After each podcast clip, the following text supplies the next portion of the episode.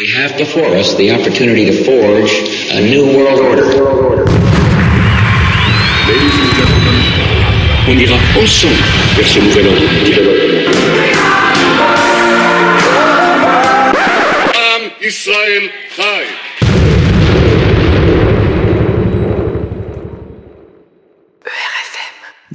Bonjour à toutes et à tous euh, et bienvenue à cette neuvième édition de Chronique de la paix universelle, euh, une émission de RFM présentée par euh, Geroyd Ockelman et moi-même. Bonjour Geroyd. Bonjour. Eh bien, euh, pour cette neuvième édition, nous recevons exceptionnellement euh, Yuri Roshka. Euh, Yuri Roshka, bonjour. Bonjour. Alors, Yuri Roshka, vous êtes ancien vice-président du Parlement de Moldavie et Deux fois. deux fois Oui. vice-président du Parlement de Moldavie Oui, et euh, ancien vice-premier ministre de Moldavie. exactement. Mais avant cela, vous avez été militant politique. Vous allez nous parler de, de votre parcours. Et on va parler durant cette émission de la Moldavie, de la Roumanie, de sa place et de sa position par rapport à la Russie et les États-Unis dans leur confrontation euh, géopolitique. Alors, je vous laisse vous présenter, Yuri, votre euh, parcours po- politique parallèle à l'évolution de, de la Moldavie euh, contemporaine. D'accord. Vous savez, je suis journaliste comme profession de base. J'ai commencé mon activité politique il y a 30 ans, ou peut-être 32, à l'époque de Perestroïka, qui a été une opportunité pour, euh, pour les Moldaves, et pas seulement pour les Moldaves. Euh, L'aspect géopolitique gigantesque mondial, c'est une autre chose, mais euh, comme périphérie de l'Empire soviétique, nous, nous étions engagés dans le combat contre les communistes, contre le, le pouvoir occupant. Et j'étais à l'époque dans les milieux dissidents.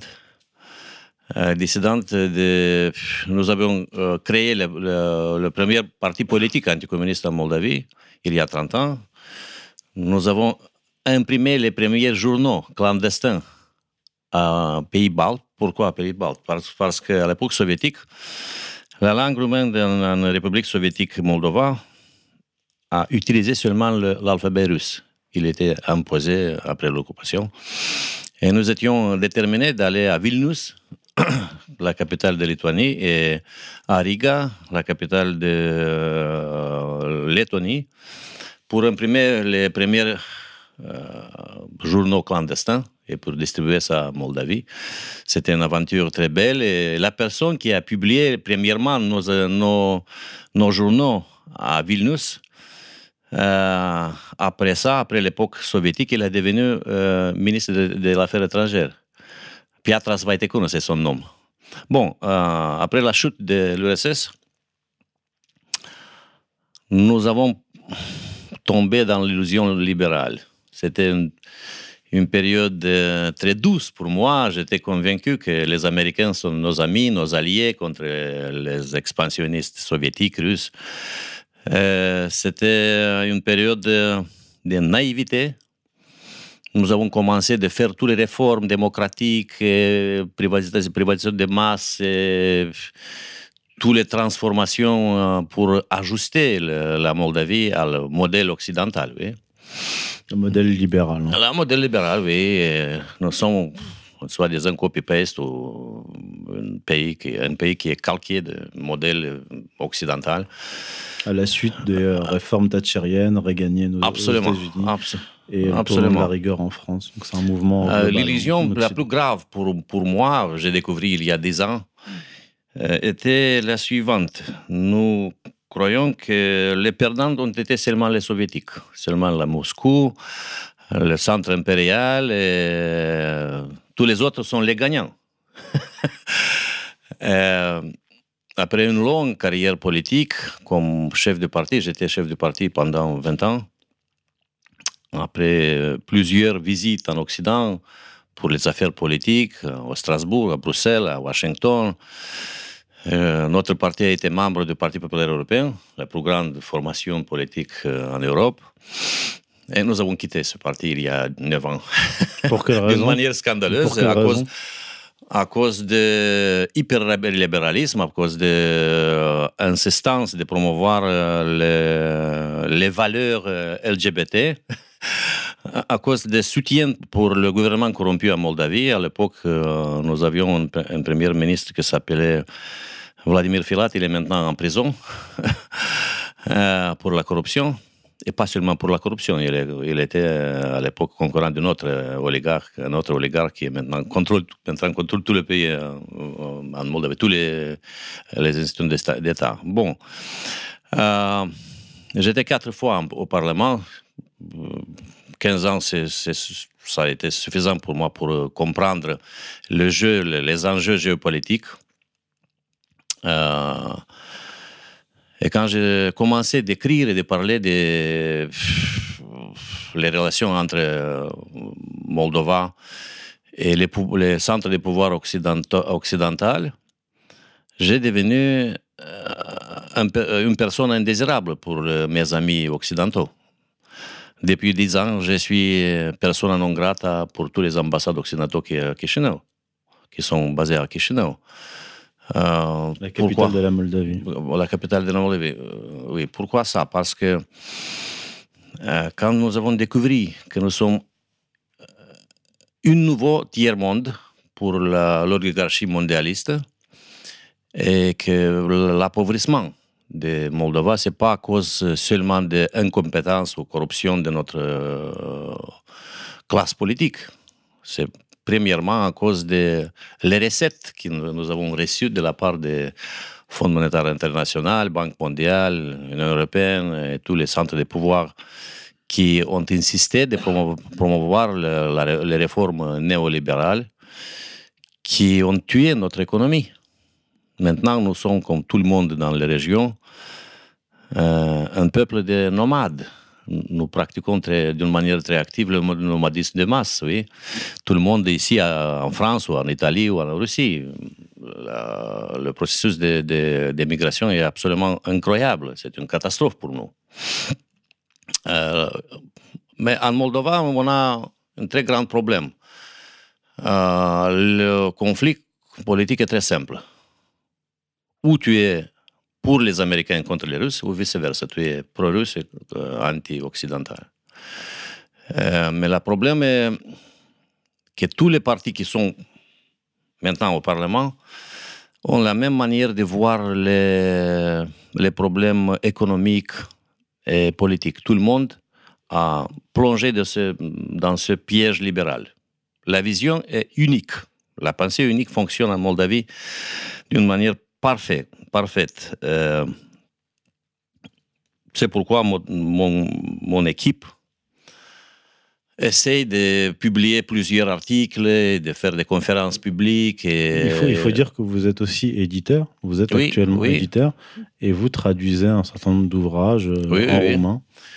Euh, il y a deux ans, quand j'ai commencé ce travail, j'ai, euh, pas seulement moi, euh, il y a une traductrice très, très, très bonne à Bucarest qui s'appelle Ruxandra Iordache et, et qui a traduit tous les livres. Votre livre, La mystique de la la- Donc vous êtes mon de- éditeur. Oui, vous oui, êtes mon éditeur en. le livre En de Jean-Michel. Vernochet, Oui. euh, Lucien Cerise aussi. Lucien Cerise, euh, euh, premièrement, euh, Jean Parvulescu, nous avons traduit euh, pour la première euh, fois dans, en langue roumaine euh, le livre de Jean Parvulescu, grand penseur français, euh, Poutine et Eurasie. De même, les autres, euh, les autres, Valérie Bugot et Jean Rémy, une série de, de- des auteurs qui viennent de la dissidence européenne, spécialement français. Euh, Française. pourquoi, alors, pourquoi particulièrement des, des ouvrages produits euh, par des, auteurs euh, français et pourquoi dans cette période? Pourquoi avoir traduit autant d'ouvrages francophones euh, en roumain en cette période? Pas seulement francophone. J'ai traduit personnellement quatre livres d'Alexandre Dugin, mon ami philosophe russe, qui, qui a été plusieurs fois en Moldavie pour présenter ses livres en version roumaine à Bucarest, pas seulement à Chisinau, la capitale de Moldova. Alexandre Douguin, qui Alexandre est bien connu en France aussi. Euh, euh, bien sûr. On, on a besoin de ce genre de pensée parce que je me sens comme à l'époque de Perestroïka. Vous savez, à l'époque de Perestroïka, j'étais très jeune, et quand j'ai parlé d'une manière publique, chers amis, nous sommes en train de détruire l'Empire soviétique, le communisme va tomber, tout ça. Tout le monde me, dirait, Yuri, tu, tu es fou, tu es, tu es pas normal. Euh, On a KGB, on a euh, le Parti communiste, on a la bombe atomique, et c'est pas possible que l'Union soviétique euh, est en train de disparaître. Euh, en 1998, je crois, je, je dirais ce genre de discours pour la première fois dans la salle de 1988. euh, 1988. 88, 88, pardon. Euh, et un académicien m'a demandé, après 10 ans, je crois, mais Yuri, tu peux me dire pourquoi tu as dit à l'époque que l'Union soviétique est en train de disparaître? C'était un grand secret pour, pour lui. Je dirais, je ne, sais- je ne savais pas exactement, mais j'étais engagé dans ce combat. Et euh, peut-être euh, l'intuition, je ne sais pas. Et quand j'ai commencé il y a 10 ou 15 ans de parler que l'Union européenne est en train de disparaître, tout le monde a réagi de la même- euh, manière. Yuri, tu es fou. L'Union européenne, c'est le paradis. C'est impossible. L'Union européenne, tout le monde est pro-occidental, en Moldavie. L'Europe, vous savez, les libertés, les droits de l'homisme, tout ça. Et quand nous, euh, traduisons notre, euh, nos auteurs français, pas seulement français, on organise les conférences publiques avec les auteurs, mais quand l'auteur ne peut pas, ne peuvent pas venir, on organise les conférences euh, avec la transmission directe sur Facebook et sur notre site Flux ou Flux pour expliquer nos concitoyens de quel, est l'enjeu géopolitique, spirituel, religieux, politique, moral, civilisationnel, quelles sont les guerres non militaires qui sont euh, maintenant euh, autour de nous? Et pourquoi Moldova doit essayer d'abandonner euh, la, la manière de penser très naïve, qu'on doit devenir euh, membre de l'Union européenne. Nous n'avons aucune perspective, bien, sûr- mais le discours de service est euh, comme ça. Tout le monde euh, réveille de devenir euh, euh, la partie d'élite de ces 27 euh, pays de l'Union européenne. Mais euh, le conflit est un peu plus euh, compliqué. Je dois expliquer notre re- relation pas très simple avec la Russie. Oui, oui, justement, je, je Ah. venir. Bien sûr, tout le monde euh, savent que nous avons besoin de la Russie. La Russie est, est- est fondamentale pour toute l'Europe, pas seulement pour euh, la Moldavie. Mais la différence, c'est qu'en Occident, les milieux dissidents, les milieux anti-impérialistes, anti-système sont euh, un peu trop pro-russes. On peut expliquer ça d'une manière très simple. Nous étions sous l'occupation soviétique et vous, les Français et les autres Européens en Occident, euh, vous manque une expéri- expérience personnelle ou, mémoire historique.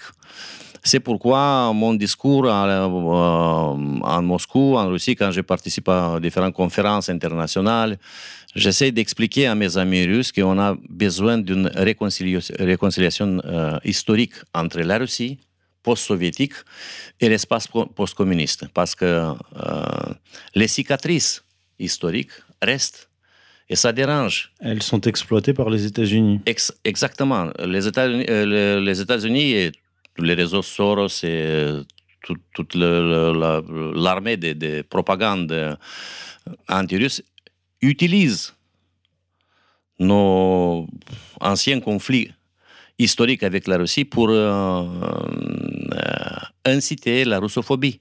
Et ça fonctionne. En Moldova, en Roumanie, en Pologne, dans toute la région. C'est pourquoi je- j'essaie d'expliquer, bon, comme intellectuel, comme journaliste, comme éditeur, pas comme euh, politicien maintenant, qu'il est absolument vital pour la Russie aussi de changer la manière de, de- traiter les, anciens euh, pays communistes et d'acc- d'accepter un dialogue euh, profond sur la, la, la passé communiste. Vous voulez dire qu'actuellement, la Russie euh, considère ces anciens pays de ces anciens euh, États de l'Union soviétique, ces États anciens, de l'ancien bloc soviétique, comme des vassaux? Plus ou moins, plus ou moins. Euh, Qu'en est-il de, de la relation entre, précisément, entre la, la Russie et la Moldavie et la Roumanie, actuellement? Euh, premièrement, je dois euh, mentionner que l'actuelle République de Moldova est la partie de l'Est de la Roumanie qui a été occupée en 1940 par l'armée rouge et, euh, à cause de sa division territori- territoriale à l'époque soviétique, la plus grave crime. Et j'ai vécu ça, j'étais journaliste, euh, j'ai commencé à travailler comme journaliste en 1979. Euh, si tu prononces chez toi à la maison ou à la télévision, c'est pas possible, que tu es roumain et tu parles la langue roumaine, c'était la plus grave crime politique.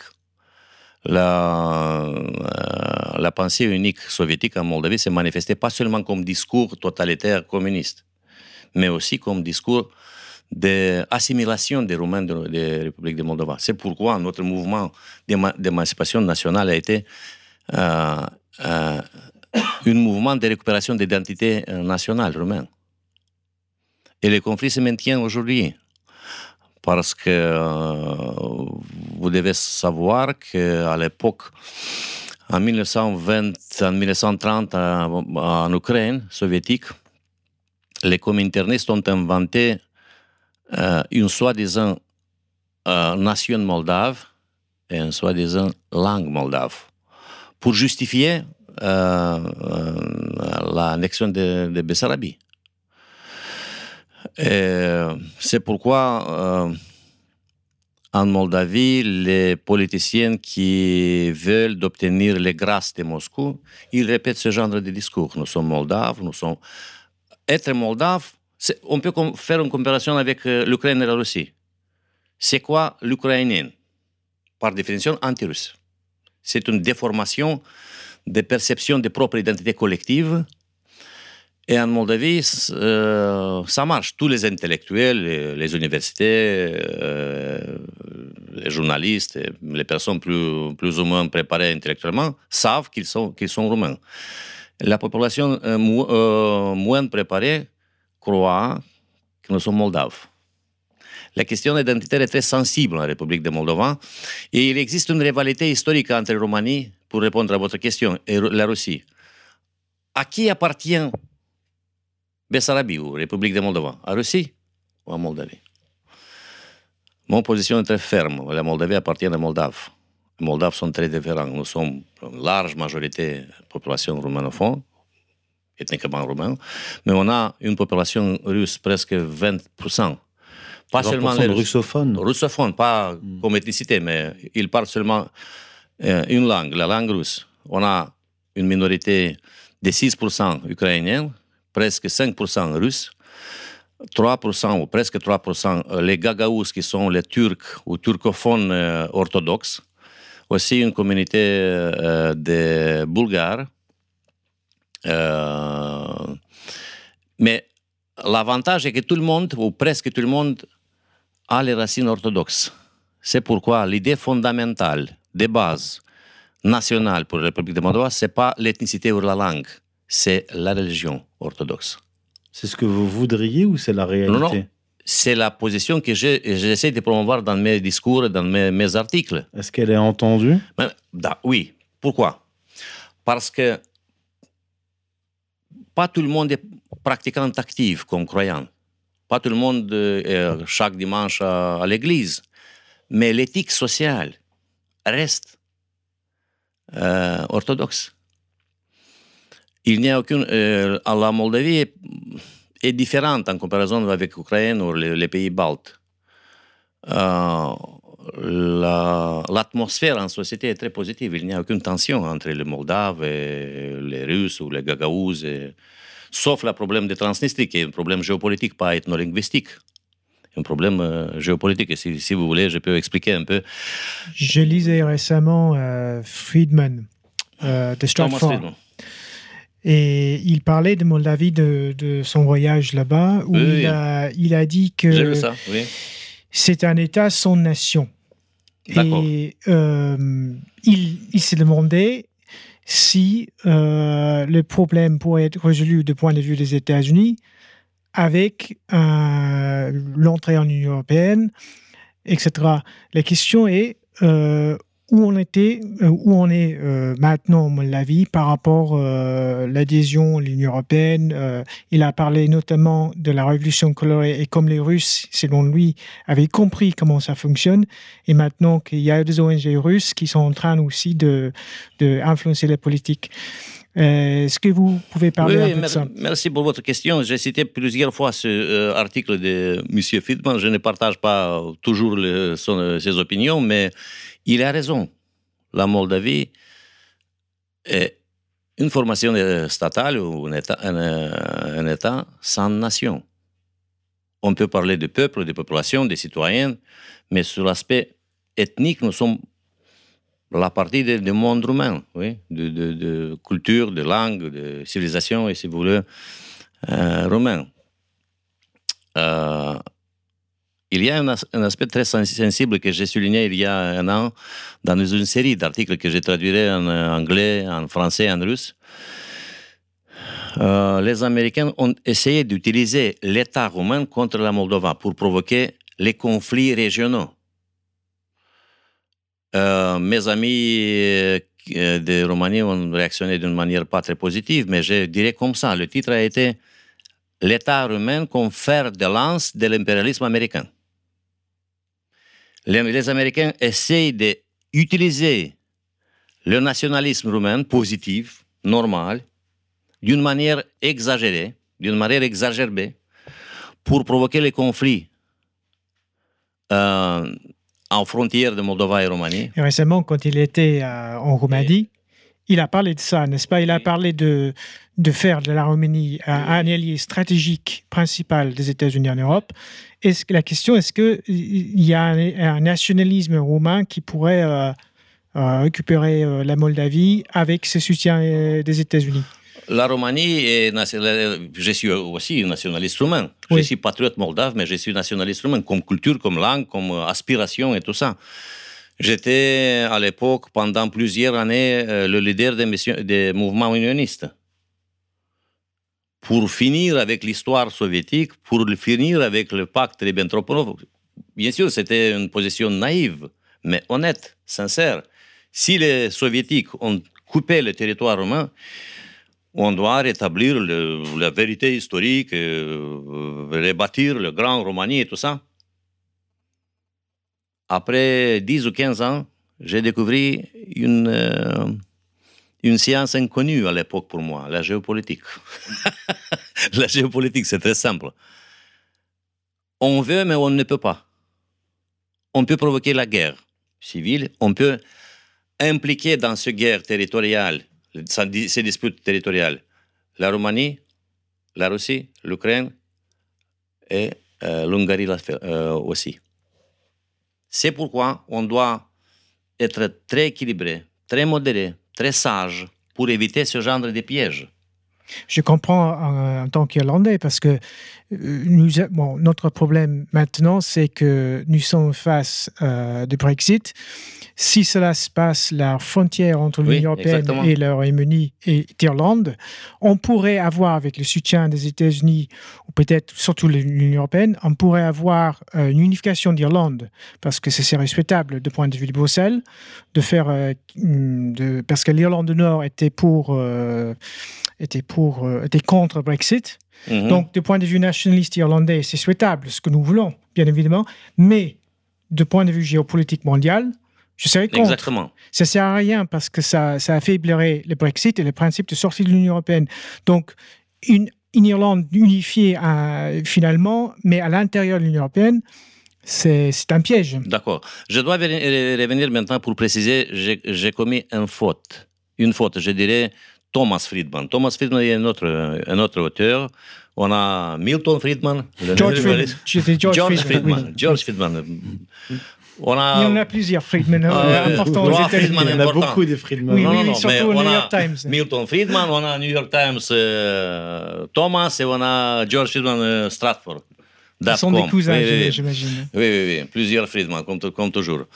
Euh, pour revenir à, à, notre problème En Roumanie, il n'existe pas aucune force politique représentée en Parlement qui a un discours incendiaire, incendiaire euh, pro, euh, pro réunification avec euh, la République de Moldova, sauf le parti d'ancien président de Roumanie, Traian Basescu.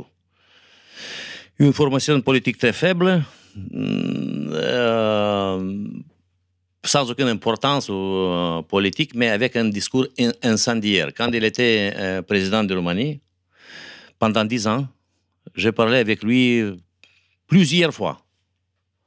À Bruxelles, à Strasbourg, à Rome, dans différents congrès ou réunions internationales. À l'époque, j'étais vice-président du Parlement, chef du parti. Et j'ai essayé d'expliquer à Basescu, vous devez arrêter ce genre de discours. Mais c'était ma naïveté parce qu'il est un outil, un instrument de l'impérialisme américain. C'est pas à cause de son nationalisme sincère, c'est à cause de, de comportements provocateurs pour incendier la, région.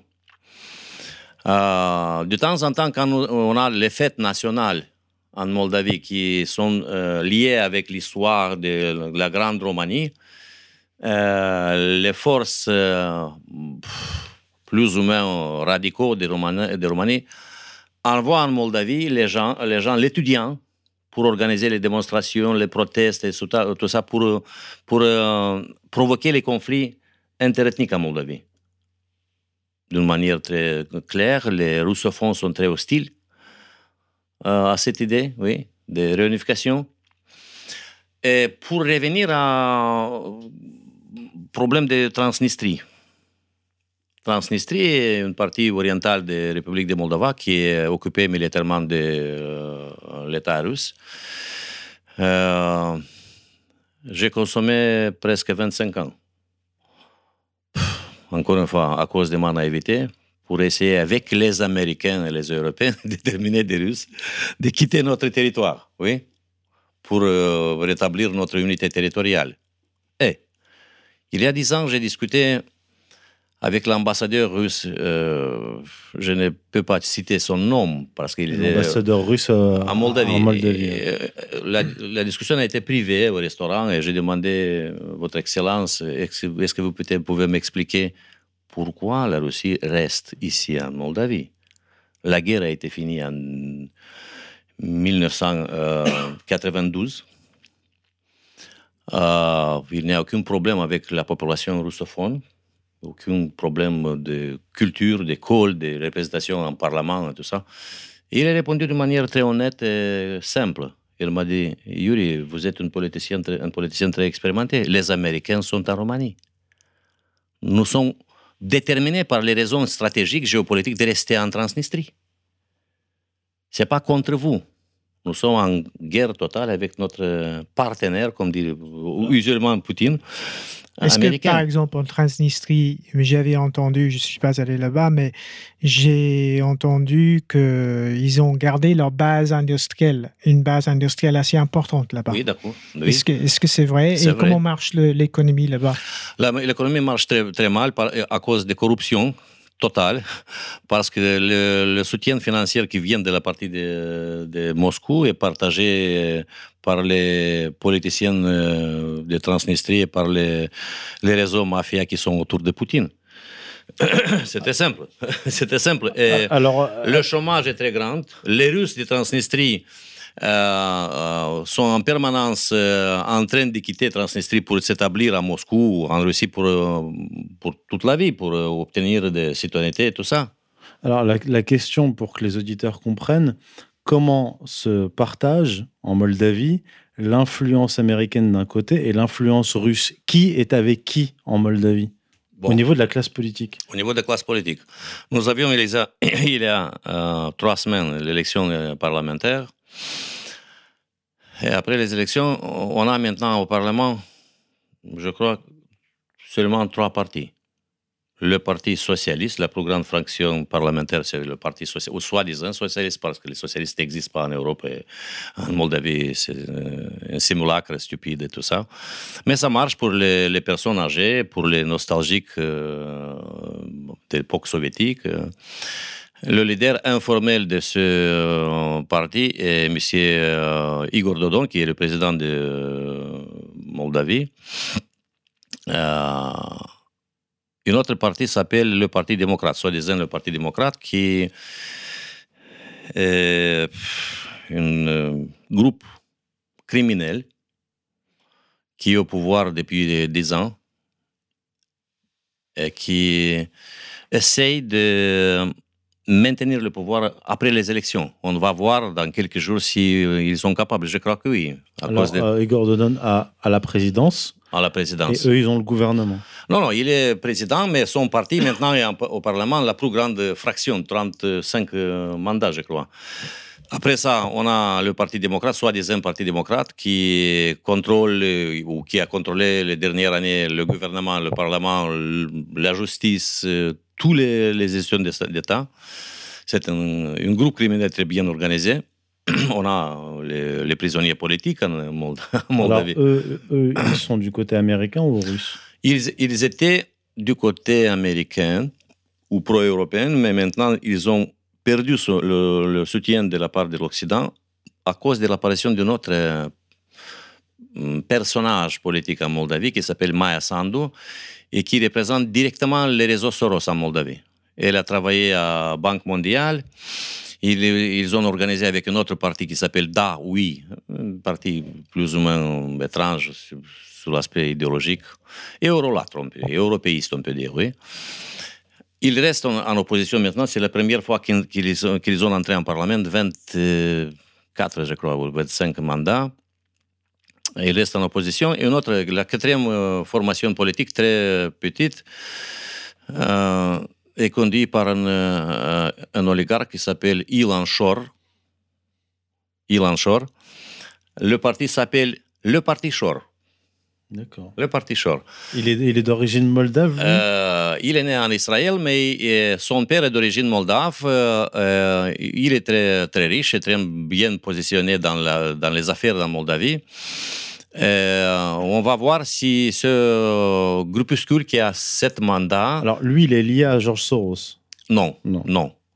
Euh, seulement euh, Mais Maya il, est, Sandu. il est israélien, vous avez dit. Non, il, il est né en Israël, mais son famille est d'origine de Moldavie. euh, il, il habite en Moldavie depuis 25 ans. Il est citoyen moldave, moldave et tout ça.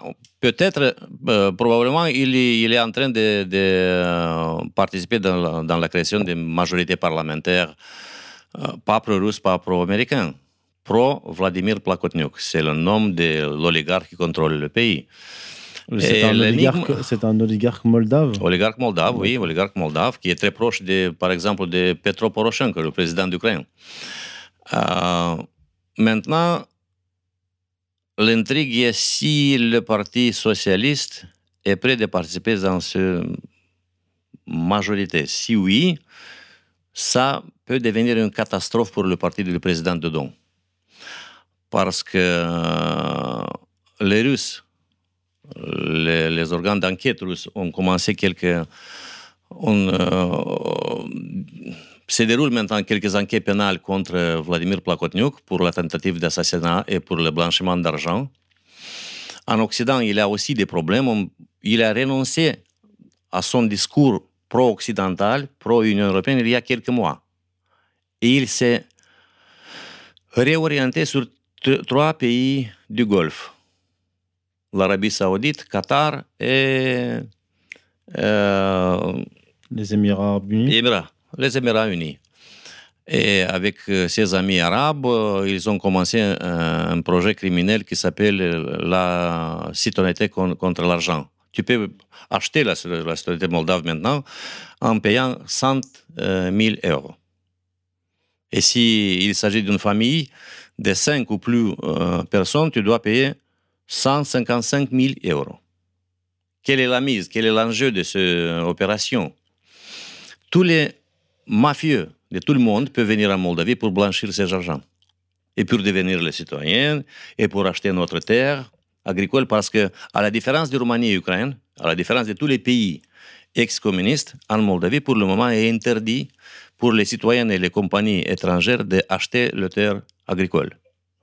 Et si tu obtiens la, la citoyenneté moldave, tu peux acheter le terre agricole moldave sans aucun problème. Vous avez parlé de, de votre méfiance vis-à-vis de la Russie, une mé- méfiance historique et peut-être euh, actuelle aussi. Euh, ah, il y a un autre pays euh, dans l'Europe de l'Est euh, que je trouve très intéressant, c'est la Biélorussie. Oui. J'étais là en 2000, euh, 2011 pour, pour une conférence sur 20 ans, euh, 20 ans après la chute de l'Union soviétique, où euh, il y avait des anciens euh, leaders de, plus- de plusieurs pays, notamment euh, l'Allemagne de l'Est.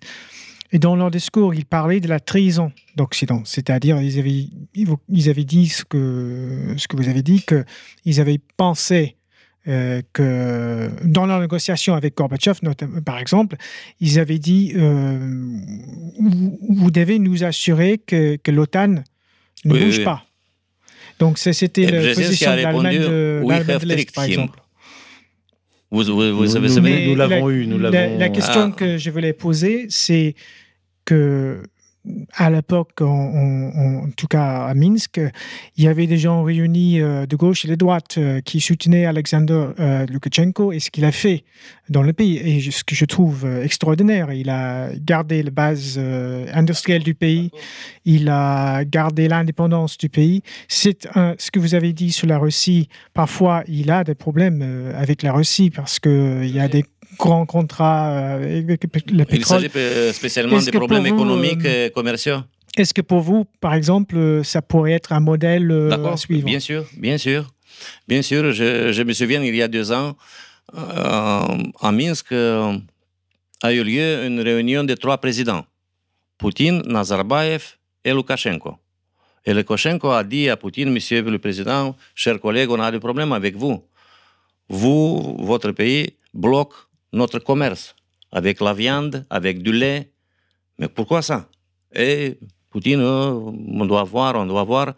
Nazarbayev a dit, à cause des tarifs sur l'énergie et sur les, chemins de fer, le, le Ka- le Kazakhstan a perdu euh, pendant euh, un an 22 milliards de dollars à cause des tarifs discriminatoires de la Fédération russe. Pourquoi? Je dois préciser quelque chose.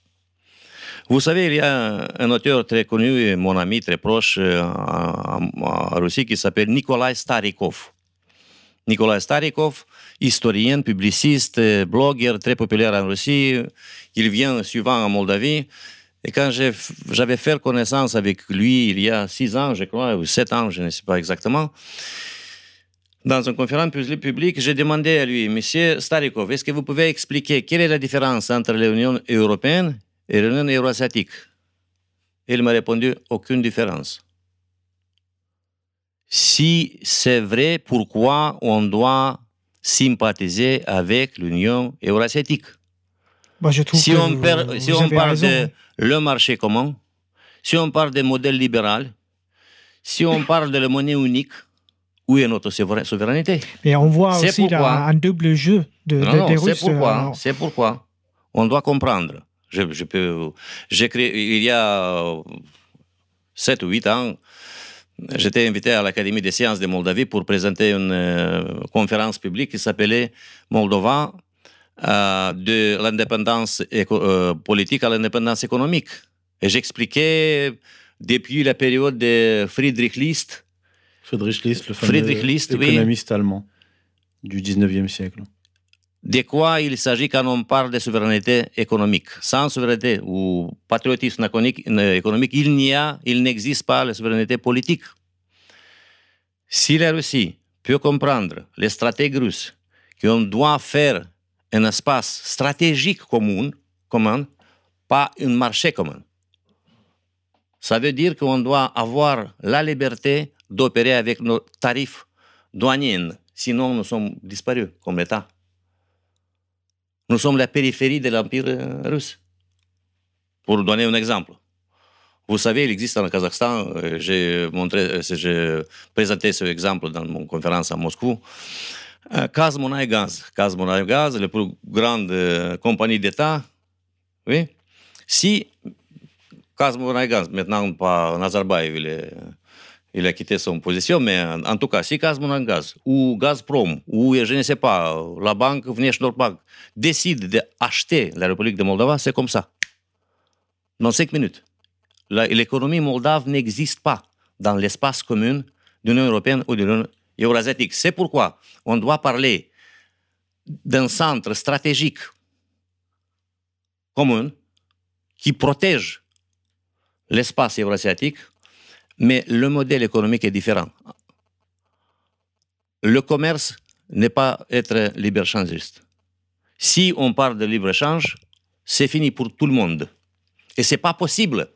Quand on parle que M. Loukachenko a dit à Poutine, M. Poutine, mais pourquoi vous ne, voulez pas euh, acheter nos, nos, nos produits? C'est très simple, parce que les Russes produisent leur leur, euh, ils, euh, ils, ont leur capacité industrielle, leur intérêt, et c'est normal de protéger son marché. Alors là, il y, y a une double question qui est soulevée.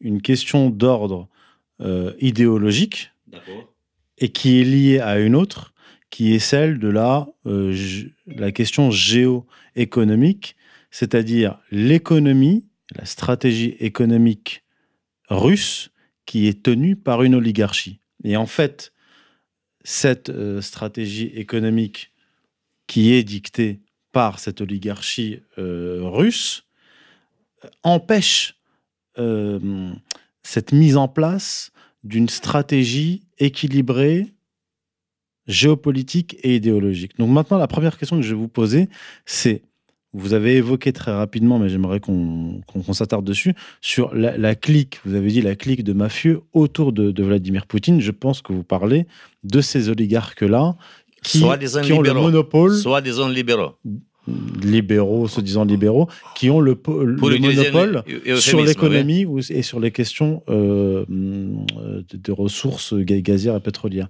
J'aimerais que vous, vous, me parliez de cette euh, clique.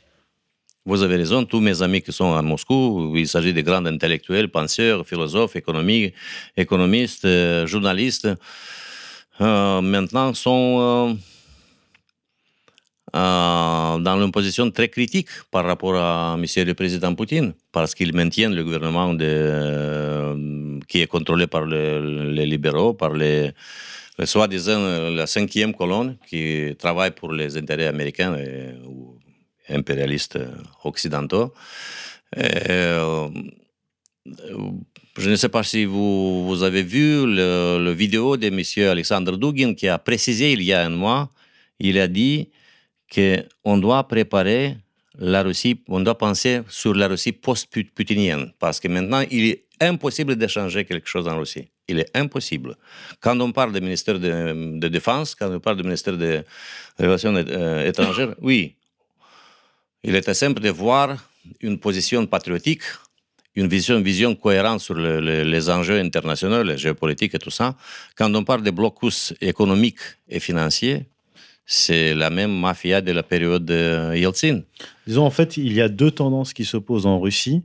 Il y a la tendance patriotique, euh, tendance des patriotes représentée par le ministère des Affaires étrangères avec Sergei Lavrov et l'armée avec euh, à sa tête Sergei euh, Shoigu, eux, euh, disons qu'ils préservent les intérêts vitaux et la place de la Russie dans la région et dans le monde. Et de l'autre côté, donc en fait, Poutine est au milieu de ces deux tendances. Donc la première, euh, patriotique. Il essaye de maintenir l'équilibre. Voilà. Et la, mais la deuxième tendance, elle, tient l'économie. Est-ce que vous pouvez nous dire quel secteur précisément ils tiennent et et en quoi la Moldavie et en quoi la Moldavie en pâtit? Bon, Moldavie n'est pas important pour la Russie, c'est sur, sur l'aspect économique. C'est pas un grand marché, c'est pas euh, très important. Et c'est le problème que, que j'essaie d'expliquer à Moscou quand j'ai l'occasion d'avoir l'interview, les conférences euh, publiques. Si nous sommes alliés avec les Russes, il doit accepter une question très simple, le commerce asymétrique avec la Moldavie. Ça signifie que tous les produits moldaves, bien sûr d'une qualité bonne, doivent aller sur le marché russe, parce que c'est euh, aucun problème pour la grande économie russe, grande économie russe. Mais c'est pas la même chose pour la Moldavie. Vous savez, la Moldavie est totalement désindustrialisée ou déindustrialisée. Totalement.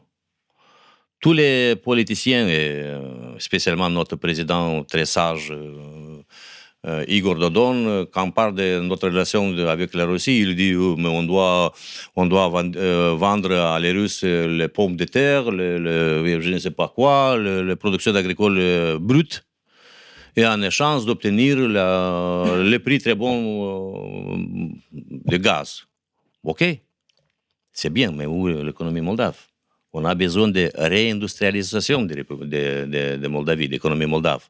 On a besoin de, déconcentrer le capital. On doit besoin de, on a besoin de euh, nationaliser les banques nationales nationaliser les banques euh, commerciales en Moldavie. C'est le problème. Ce n'est pas le problème seulement d'échange. Nous sommes la République bananière moldova qui a un centre impérial pour travailler sur le marché de euh, Russie parce que les Moldaves, on a presque une demi-million à Moscou en Russie qui travaillent en construction. C'est quoi? Je voulais juste évoquer euh, un autre cas que je trouve euh, montre les contradictions de la politique étrangère de la Russie vis-à-vis de l'Europe. D'un côté, la Russie serait content d'avoir peut-être une armée européenne pour euh, avoir plus d'influence en Europe, contre les États-Unis parce qu'ils pensent, qu'ils estiment que l'OTAN, etc., bien évidemment, c'est une menace. Donc pour eux, ils sont plus favorables à cette idée de l'Europe avec une armée, etc. Mais nous savons tous que l'Europe est un projet de gouvernance mondiale. C'est un, c'est un projet d'un gouvernement mondial. Et, l'Union européenne même est une, une production des États-Unis. C'est très connu en France maintenant depuis le livre de, de M. Duvillier. Euh, je pense mais même avant, euh, c'était bien connu avant, mais, maintenant tout le monde le sait, n'est-ce pas? Mais euh, ce que je trouve contradictoire dans cette politique, c'est que de l'autre côté, j'ai écrit dans mon dernier article sur l'Espagne que par exemple un ancien ministre espagnol qui connaît personnellement Poutine a dit que la Russie et Israël veulent une base militaire en, Catalogne, en Espagne. Et c'est vrai que l'Israël soutient les, la division de l'Espagne. Il soutient le séparatisme. Euh, c'était admis par les officiers euh, de, par les séparatistes eux-mêmes. Et, les Mossos là-bas, c'était la police en Catalogne, sont entraînés par, euh, par les Israéliens. J'ai suivi la presse russe et encore sur la crise en Espagne, c'est vrai que les Russes sont très favorables à la Catalogne. Je pense que pour des raisons historiques, que pendant les guerres en Espagne, ils étaient pour l'Union soviétique était, était pour euh, les républicains. Mais euh, c'est aussi, à mon avis, euh, un double jeu de, la Russie. D'un côté, la Russie est obligée aussi de penser à ses intérêts stratégiques dans le long terme, le long durée, vis-à-vis des États-Unis. C'est-à-dire, s'ils arrivent à avoir plus d'influence sur l'Espagne, sur la Méditerranée de l'Ouest, euh, c'est nécessaire dans un conflit majeur avec où les États-Unis sont à leur, à leur frontière. Donc ça, je comprends. Et Poutine, euh, donc il, il, est obligé aussi de d'essayer de, gagner de l'influence là-bas. Mais je sais qu'en Espagne, par exemple, dans, dans, dans, cette affaire de séparatisme en Catalogne, il y avait des oligarques russes, euh, notamment israéliens et euh, qui ont joué un rôle et qui jouent encore un énorme rôle parce qu'il y a beaucoup de Russes, euh, surtout notamment des Russes israéliens euh, en, en, Catalogne. Donc, je pense que le, le problème aussi, c'est le lien très très fort entre Israël et la Russie et beaucoup des oligarques russes, comme Chubais, par exemple, un grand un criminel, c'est Chubais qui, Alexandre Chubais, qui était euh, pratiquement responsable pour la destruction de l'économie soviétique après le, oui, la thérapie de choc. Yeltsin. Et il Chicago est, Boys. Il est, n'est-ce pas, je n'ai pas, pas vérifié euh, tout à l'heure, mais la dernière fois que j'ai vu qu'il était euh, soit à la tête ou très haut placé dans l'entreprise de nanotechnologie qui est gérée par, c'est une entreprise qui est gérée euh, par les Russes et, les Israéliens. Et nous savons tous que l'Israël est en train de devenir la première puissance mondiale en technologie. Donc, euh, nanotechnologie, c'est l'avenir. Hein. Donc, euh, ce n'est pas une petite entreprise. Donc, tout ça, c'est une énorme contradiction C'est-à-dire que Mais toujours la contradiction. parce que le but long terme pour Israël, c'est de faire, c'est une guerre mondiale entre les États-Unis et la Russie. Et surtout, ça va, ça va, ça va se passer ici en Europe avec le chaos et puis la guerre civile et, et peut-être une intervention russe.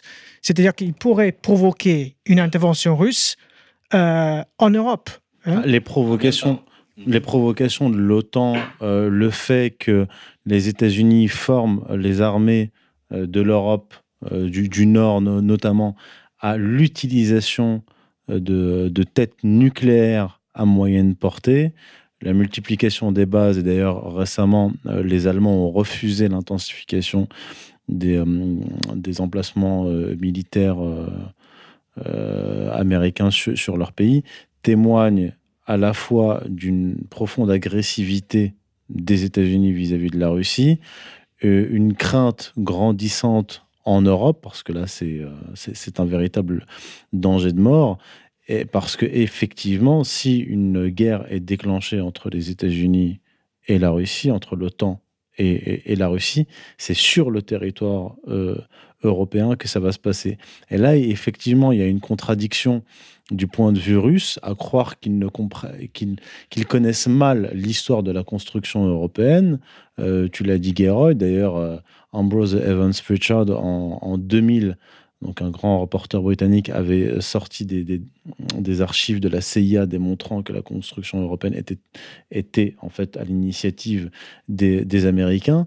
Sachant cela, on s'étonne de voir les Russes ne pas tirer euh, toutes les conclusions qui s'imposent à la fois de l'histoire du libéralisme éc- économique et, euh, et de l'histoire de l'Union européenne, qu'ils considèrent encore comme un, partenaire. Alors que les Russes, ce que doivent comprendre les Russes, c'est qu'ils ne pourront avoir de véritables partenaires fiables en Europe que lorsque l'Union européenne sera tombée. Parce que l'Union européenne est le pendant politique, diplomatique de l'OTAN. Et Bien vi- sûr. Visiblement, les Mais, Russes ne se, l'entendent pas. la question se pose. Est-ce que, comme Orwell a dit euh, dans son livre 1984, euh, l'Océanie est toujours en guerre contre l'Eurasie? La question se pose. oui, Est-ce que c'est ça l'avenir, euh, finalement C'est-à-dire euh, l'Union eurasiatique avec la chute de l'Union européenne ou le rattachement de l'Union européenne à l'Union eurasiatique, et de l'autre côté, euh, Océanie, c'est-à-dire la Grande-Bretagne les et Bah, les pays anglophones. Moi, ce, ce que je pense, c'est que euh, ce que je disais tout à l'heure à, à, à Yuri Roshka, c'est-à-dire qu'on voit en fait une corrélation entre cette cinquième colonne qui tient l'économie euh, russe et l'idéologie libérale qui se maintient en, en, en Russie. C'est le problème, euh, cher euh, Youssef. C'est le c'est- c'est problème. le problème, c'est le problème majeur. C'est le problème parce que c'est évident. La Russie peut s'affirmer comme un pouvoir, pas seulement militaire, seulement si elle adopte une vision de civilisation d'alternative totale et radicale par rapport à l'Occident. Pas un Occident euh, moins développé, pas un libéralisme calqué. Non, une autre civilisation avec le notre, une autre manière de construire l'État, une autre manière d'organiser l'économie, une autre manière d'organiser de, de, de, euh, la culture, le- l'enseignement tout ça. Euh, mais en même temps, quand, on parle d'Israël, d'influence d'Israël en, en- Russie, où on voit en permanence, euh, spécialement quand on parle de, de, guerre- de la guerre en Syrie, la position très ferme et critique de la part du président Poutine, euh, ministre des des Relations étrangères Lavrov et ministre de Défense Shoigu, qui sont en permanence très critiques. Et si, si vous vous souvenez, euh, Monsieur Indy, nous avons parlé en- il y a quelques semaines à Damas de euh, euh, cette personnalité très importante pour la Russie. Euh, Monsieur Shoigu, qui a été il y a deux ans ou un an à, à Chine et euh, il avait... Il y a quelques mois. Il, a- il a il y a quelques mois, oui, en Chine. Maintenant, il y a quelques jours, il a été à, à Damas. Il, Oui. a- Oui. il avait une rencontre officielle avec le président Bachar al-Assad. Et lorsqu'il était en Chine, il a rencontré le président euh, chinois. D'accord. Et non pas le ministre des Affaires euh, de, de C'est la pourquoi Défense. on peut supposer ou, ou espérer d'avoir euh, euh, le futur président de, la Russie, M. Shoigu, pourquoi pas? Alors moi, c'est ce que euh, j'avais supposé, parce qu'en en, en fait, la, politique israélienne au Proche-Orient a, par son agressivité et, son, et, sa maladresse, a fait monter en puissance Sergei Shoigu en Russie. Parce que Vladimir Poutine, on le sait, maintient l'équilibre entre la cinquième colonne libérale qui tient l'économie et les patriotes, notamment euh, l'armée, euh, précisément. Et on sait que Sergei Shoigu, ces dernières années, pestait euh, contre Israël, qui se permettait régulièrement de frapper des positions en Syrie et mettait en danger les militaires russes. Les, les militaires russes. Et jusque-là, jusqu'à jusqu'au 17 septembre 2018, lorsqu'il y a eu la manœuvre israélienne qui a conduit à la mort de 15 euh, militaires russes qui étaient à, la, à bord d'un avion, avion le, euh, les Russes avaient écouté les lobbyistes israéliens qui demandaient à ce que les Russes ne livrent pas les S-300 à la Syrie. Et lorsque euh, l'avion russe a été abattu, c'est Sergei Shoigu lui-même qui a appelé qui a le, ministre, des affaires, le oui. ministre de la Défense israélien pour le menacer directement. Dès lors, on a vu le, le rôle de Sergei Shoigu euh, prendre de l'importance dans la politique, dans la géopolitique russe, certainement d'un commun accord avec Poutine, mais Poutine lui-même, compte tenu de l'incident, ne pouvait pas faire autre chose que d'accepter euh, les, les, décisions de, de Sergei Shoigu. Et donc, on a là, comme des vases communicants, une montée en puissance de l'armée euh, russe. Et c'est ce que j'annonçais dans un article de mars 2017 où je disais en Russie comme en Iran, il va y avoir une montée en puissance des patriotes compte tenu de la radicalisation des rapports de force géopolitiques, notamment au Proche-Orient. Et c'est ce qu'on a vu se, se, passer, contrairement aux, aux, autres géopolitologues qui pensaient qu'il euh, y avait des intérêts communs entre Israël et la Russie. Non, les intérêts d'Israël et de la Russie sont diamétralement opposés, et là on l'a vu. Alors, s'agit-il d'un accord entre Shoigu et Vladimir Poutine, ou s'agit-il d'un rapport de force entre euh, l'armée euh, l'armée russe et cette cinquième colonne, je pense qu'on va bien, bientôt le savoir. Mais le fait que Sergei Shoigu soit reçu par le président chinois, puis qu'il soit reçu par le président euh, syrien, euh, montre que euh, ce personnage, Shoigu, ainsi que l'institution en fait qui le porte, temps, sont en train de monter en puissance. Sais, en même temps, on, on, ne doit pas exagérer le pouvoir de Poutine. Bien sûr, il est très fort, mais la verticale du pouvoir est exagérée par la presse occidentale. Ses pouvoirs sont limités. Si on parle d'ascension de, de, de, de, M. Shoigu, ce n'est pas nécessairement avec la bénédiction de M. Poutine. Il s'agit de jeu du pouvoir invisible qui se passe en, Russie chaque jour. La guerre entre les, clans ou les, groupes d'influence euh, à l'intérieur du pouvoir russe est très fort et très, très dur. Euh, c'est pas nécessairement euh, à cause de sa sagesse.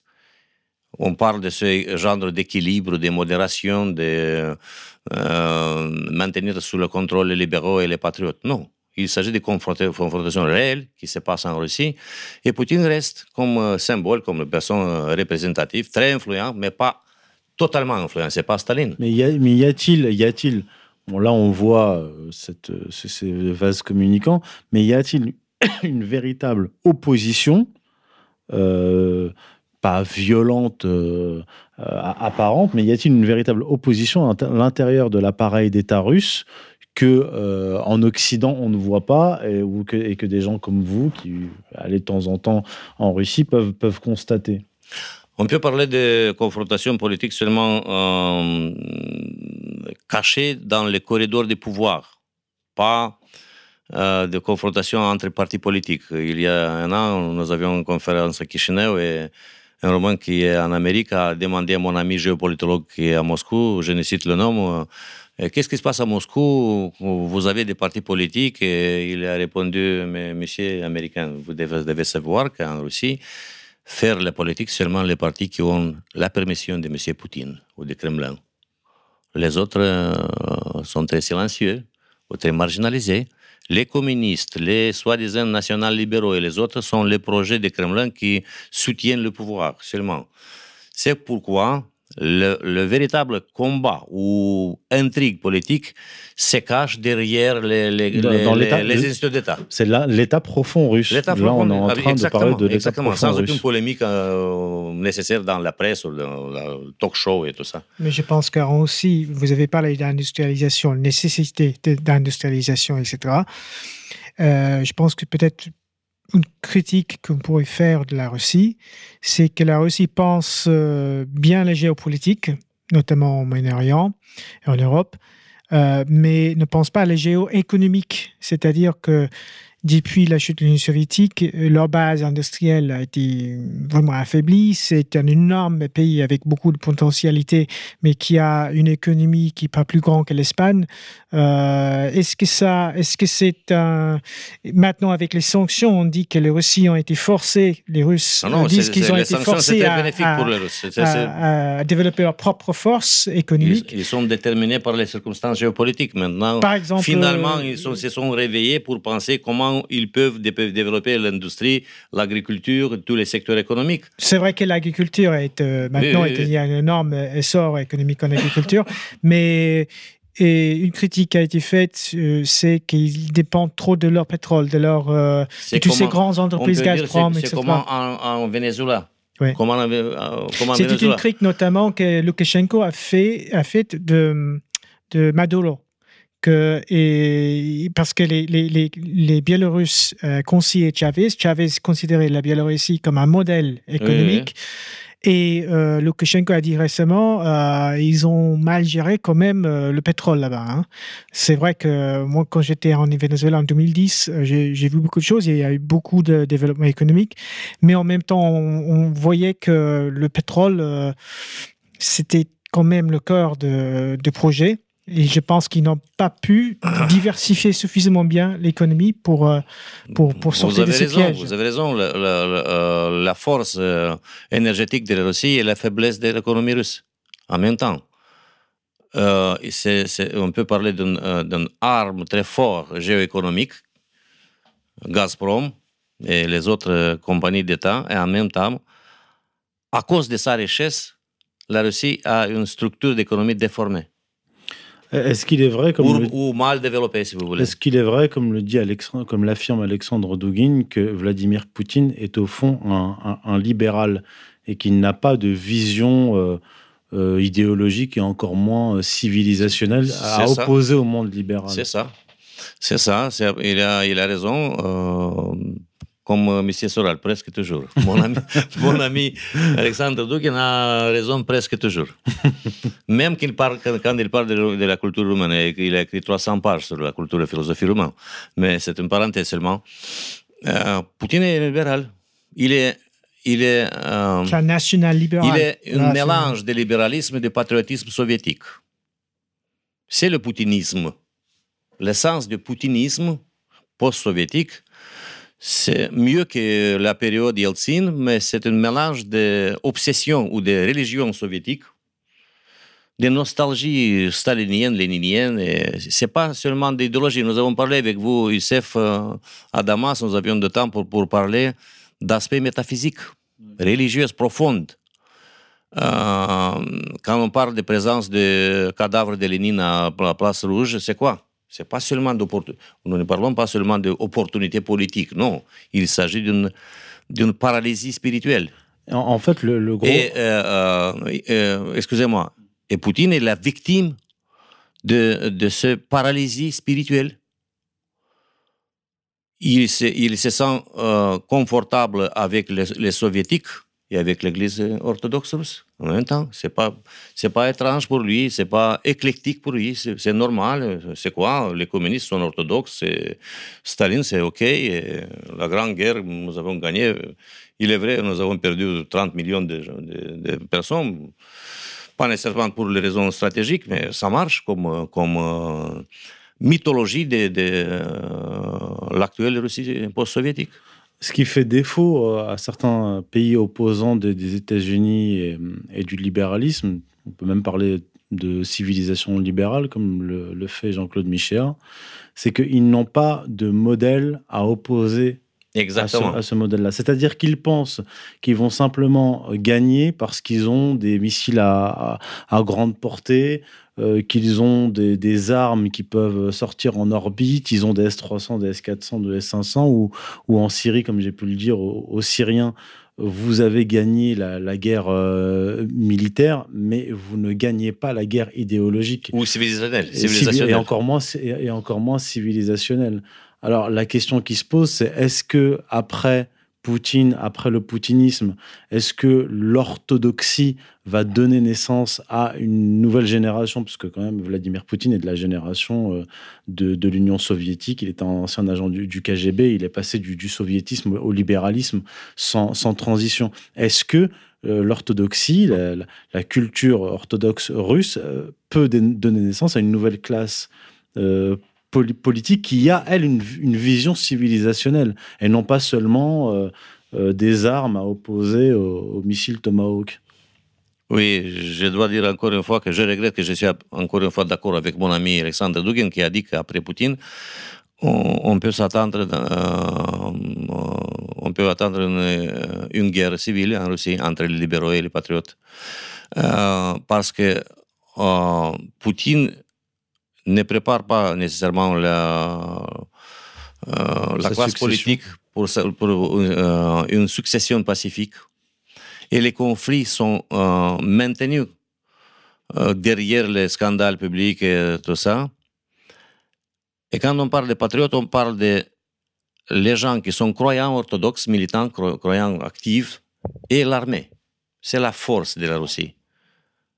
L'Église russe et l'armée russe d'un côté. Et d'autre côté, on a les libéraux qui concentrent tout le pouvoir économique ou oligarchique en Russie. Donc il faudra bien qu'à terme, en Russie, le pouvoir militaire patriote euh, adossé euh, sur l'Église orthodoxe reprenne la main de l'économie et chasse cette cinquième colonne. Parce que on, parle d'opposition de, des blocs, mais en réalité, c'est pas une opposition des blocs. On a affaire à, euh, à, au même groupe d'individus qui partagent les mêmes intérêts, des fois même les mêmes liens familiaux, euh, et qui coopèrent, qui travaillent dans le même sens, qu'ils soient aux États-Unis, en Europe, en Russie, en Afrique, même en, Iran. Donc c'est euh, à chaque nation de reprendre la main sur l'économie et sur la production euh, idéologique. Aujourd'hui, euh, l'union eurasiste ou euh, la théorie de d'Alexandre de, de, Douguin, Eurasisme, quatrième théorie politique, ne pourra jamais s'accomplir, il ne pourra jamais y avoir d'union des nations tant qu'il y aura cette cinquième colonne qui tient la Russie, mais qui tient aussi l'Europe. Temps travaille contre la Russie. On doit comprendre très simple, une question très simple. Le virus libéral est pénétré très profond dans la société russe aussi. Toute la, génération jeune est libérale. Et euh, pas tout le monde, mais une large partie des grandes villes, des universités sont libérales par, par, excellence. Et en fait, ce qui, ce qui est drôle, euh, c'est que historiquement, on voit que le libéralisme est remis en question là, depuis ces dernières années, là où il est né géographiquement, c'est-à-dire dans le monde anglo-américain. Donc c'est et la, la, véritable guerre idéologique a lieu dans ce monde-là et aussi en Europe de et en Europe de l'Ouest, en, France où il y a une remise en cause euh, radicale, que ce soit par une révolte dans la rue ou une révolte électorale du système libéral. Et en réalité, l'espoir ne vient peut-être pas de la Russie, mais il vient peut-être du monde qui a fait naître le libéralisme, c'est-à-dire le monde anglo-américain, l'Angleterre, puis la France avec la philosophie des Lumières.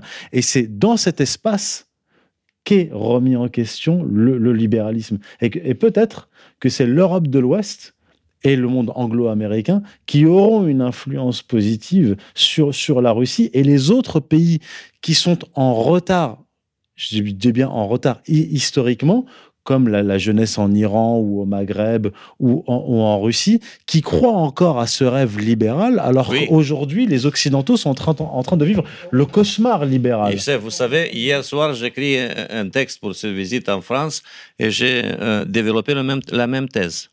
Nous sommes connectés. Vous, euh, non, non, euh, la même thèse, je, je, voudrais dire hmm. que la révolte des peuples en Europe occidentale, les Gilets jaunes, le mouvement populiste peut avoir un impact absolument fantastique euh, pour l'espace ex-communiste, parce que tout le monde est plus ou moins concentré sur l'Europe, l'Occident, hein, la fascination de France, des euh, pays occidentaux. Et si ici, il est en train de se produire une, révolution, révolution, une révolte populiste, un changement de, manière de penser ou au niveau de l'élection euh, européenne au mois de, mai.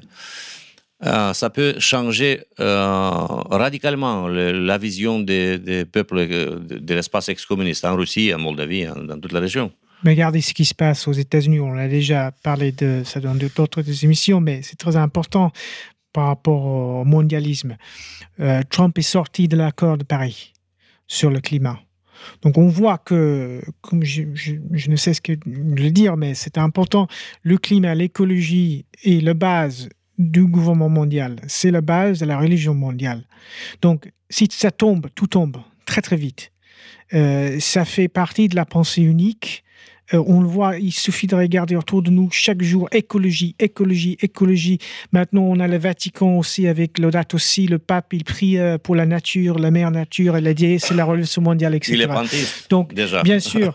Donc, euh, on voit que là, ça, ça a commencé où tout, tout, toute cette, cette bêtise, ça a commencé aux États-Unis. Mais les Américains n'y croient plus. Si vous regardez la télévision américaine, euh, on se moque de, ça. Et là, maintenant, on entend les scientifiques. Les scientifiques arrivent, ils parlent, et de plus en plus d'ailleurs aux États-Unis, parce qu'on ne pouvait pas les dire pendant longtemps. Mais maintenant, euh, tout le monde sait que, que, que Père Noël n'existe plus et, que ça tombe. Donc, euh, je pense que ça pourrait avoir un effet très, très néfaste sur ces projets de gouvernance mondiale. Euh, donc c'est un exemple où, pour moi, euh, même malgré tous les problèmes avec Trump que nous connaissons tous, euh, ça c'était énorme. C'est un, tournant idéologique. C'est énorme. Et de toute manière, c'est d'abord la pensée, l'idéologie qui précède la réalité matérielle et politique. Avec son élection, Trump a remis en question le libre-échangisme euh, il a remis sur la table le, protectionnisme, euh, d'ailleurs théorisé par Friedrich List au, au, au, 19e siècle. Et, en fait, c'est dans ce monde-là, le, avec le Brexit aussi, en fait, c'est l'élection de Trump et le, Brexit sont les symptômes du rejet des peuples anglo-américains de ce protectionnisme et en fait de toute cette idéologie euh, globaliste. C'est grâce à nos amis chinois. En contre-coup, disons. Non, non, non. C'est pourquoi, c'est pourquoi nous, nous, nous, savons très bien quelle nation insiste ou veut le libre-échangisme. La nation la plus forte. Maintenant, l'Amérique n'est pas la nation la plus forte. Sur l'aspect commercial, c'est la Chine. C'est pourquoi l'Amérique a développé ce euh, instinct de, de, de, de, protectionnisme maintenant. Ce discours marche parce que la, la Chine est très forte mais, jusqu'à 2010, les Chinois s'est moqué du réchauffement climatique. Et puis, ils ont, ils ont vu que le traité était dans leur faveur et ils ont changé euh, leur discours. Maintenant, la Chine est le plus politiquement correct de tout. Tous les Occidentaux libéraux de gauche, ils adorent les Chinois parce qu'ils sont très verts et tout ça. Mais la Chine gagne, bien évidemment. Trump a raison. Et si vous regardez les traités, c'est dialectique. Ce sont les Anglo-Américains qui ont, à la suite de la Seconde Guerre mondiale et la crise de 29, imposé le libre-échangisme. C'est eux qui ont transformé la Chine en atelier du monde. Et, c'est quand je dis eux, c'est l'oligarchie euh, financière qui l'a transformé en, atelier du monde. Donc ils ont délocalisé toute l'industrie euh, occidentales, ou une bonne partie, vers la Chine. La Chine, une fois qu'elle s'est industrialisée et qu'elle a récupéré le savoir technologique, qu'est-ce qu'elle a fait? Elle a dit bon, bah, on va arrêter de, on va diminuer nos, exportations et on va développer notre marché interne dans un régime protectionniste. Et euh, les Anglo-Américains, les Américains se sont retrouvés comme, bah, des cons parce qu'ils ont, ont déplacé leur appareil industriel et ils voient que la Chine se développe. Donc, ce qu'a fait Trump en arrivant au pouvoir, c'est de dire nous allons rapatrier notre, notre appareil industriel, Apple, etc., et nous allons relancer la machine. Donc, en fait, c'est une idéologie qui a donné lieu donc à, à, une réalité politique et économique. Cette réalité économique, les désastres, les conséquences de cette réalité économique a conduit en contre-coup à une modification de cette idéologie, une remise en question de cette idéologie, à un retour au, protectionnisme. C'est pour ça que je dis que c'est effectivement, c'est toujours à l'ouest euh, qu'on a une production culturelle. En fait, le, soleil, pour l'instant, se lève toujours à l'ouest, sur le plan euh, culturel. Et c'est à l'Ouest qu'il doit y avoir cette révolution euh, mentale, idéologique, pour avoir une répercussion euh, à l'Est. Donc, je pense qu'on peut terminer là-dessus, à moins que vous ayez quelque chose à, à, ajouter avant, avant qu'on se quitte. Yuri Merci pour ce entretien. Je crois que c'est vraiment important pour, pour moi d'essayer d'expliquer quelque chose de Moldavie, qui est pas très important sur l'aspect géopolitique, mais c'est ma patrie. Euh, je suis très fier d'être dans euh, le réseau des dissidents européens contre la domination euh, d'oligarchie mondiale. Et c'est vraiment très, très euh, incitant pour moi d'être pour la deuxième fois en dissidence. Premièrement contre les soviétiques et maintenant contre les globalistes, les mondialistes. Espérons qu'un jour vous soyez au pouvoir. Merci, merci d'être venu. Et je vous dis au prochain numéro. Merci à tous. We have before us the opportunity to forge a new world order. Ladies and gentlemen, on ira ensemble vers ce nouvel ordre mondial. Am Israël Chai.